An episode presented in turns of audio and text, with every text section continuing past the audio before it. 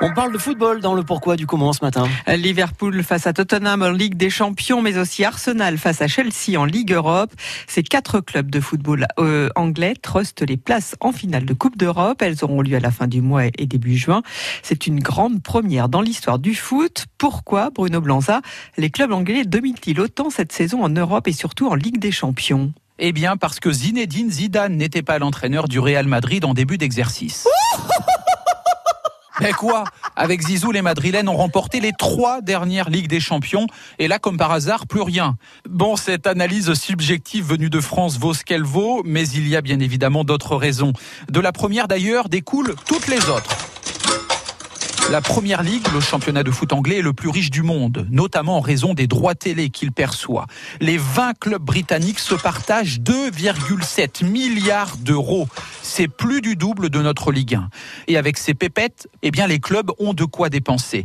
Vous ajoutez à ça que les écuries de première ligue sont détenues par de richissimes hommes d'affaires, des Américains à Manchester United, Arsenal ou Liverpool, ou l'Émirat d'Abu Dhabi à Manchester City, champion d'Angleterre pour la deuxième saison de suite.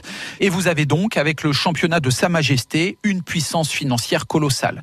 Avec cet argent, les clubs se régalent. Tottenham vient de se payer un nouveau stade, magnifique au nord de Londres, pour plus d'un milliard d'euros, une broutille. Surtout, ces formations se payent de très grands joueurs. Sur les 44 joueurs de clubs anglais en demi-finales européennes la semaine dernière, seulement 8 sont anglais. C'est pas vrai. Les autres, étrangers, sont presque tous des internationaux. Mais pourtant, les meilleurs joueurs du monde ne jouent pas forcément pour des clubs anglais. Oui, c'est vrai que les ballons d'or évoluent plus au sud. Lionel Messi est à Barcelone.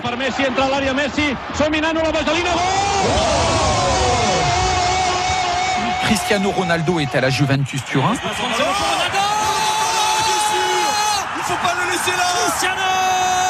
Neymar à Paris ou Griezmann à Madrid sous les couleurs de l'Atlético. Mais plus que les tout meilleurs joueurs, les Anglais ont la grande majorité des meilleurs joueurs. Petite nuance, ce qui donne assurément les meilleures équipes. Par contre, c'est en Angleterre que l'on trouve là les meilleurs entraîneurs. L'Espagnol Guardiola à Manchester City, l'Allemand Klopp à Liverpool, l'Argentin Pochettino à Tottenham ou l'Italien Sarri à Chelsea. Ces managers étrangers représentent 75% des techniciens en Angleterre. Et si les Anglais ont inventé le foot,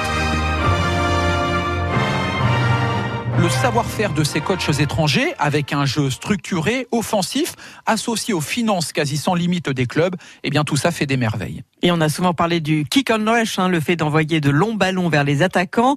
Mais l'esprit du foot anglais est-il encore d'actualité, Bruno? L'esprit britannique de ne jamais rien lâcher, lui, il est toujours là. On l'a vu en demi-finale la semaine dernière de la Ligue des Champions avec Liverpool et surtout Tottenham qui perdait 2-0 à 35 minutes de la fin du match pour gagner 3 buts à 2. Les joueurs des équipes anglaises ont un mental hors norme à l'image de celui de leurs fans présents en masse au stade. Le foot en Angleterre reste une religion. Et en football, les Anglais ne veulent surtout pas sortir de l'Europe, tellement ils la kiffent. Le pourquoi du comment à retrouver également sur notre site internet. Il y a du foot effectivement, mais il y a aussi du cinéma. On l'a dit avec euh, le début du festival de Cannes. Dans un instant, direction la Croisette, on a rendez-vous avec les stars et les paillettes. On n'arrête pas le progrès avec euh, notre euh, notre guide, c'est Corentine. France Bleu.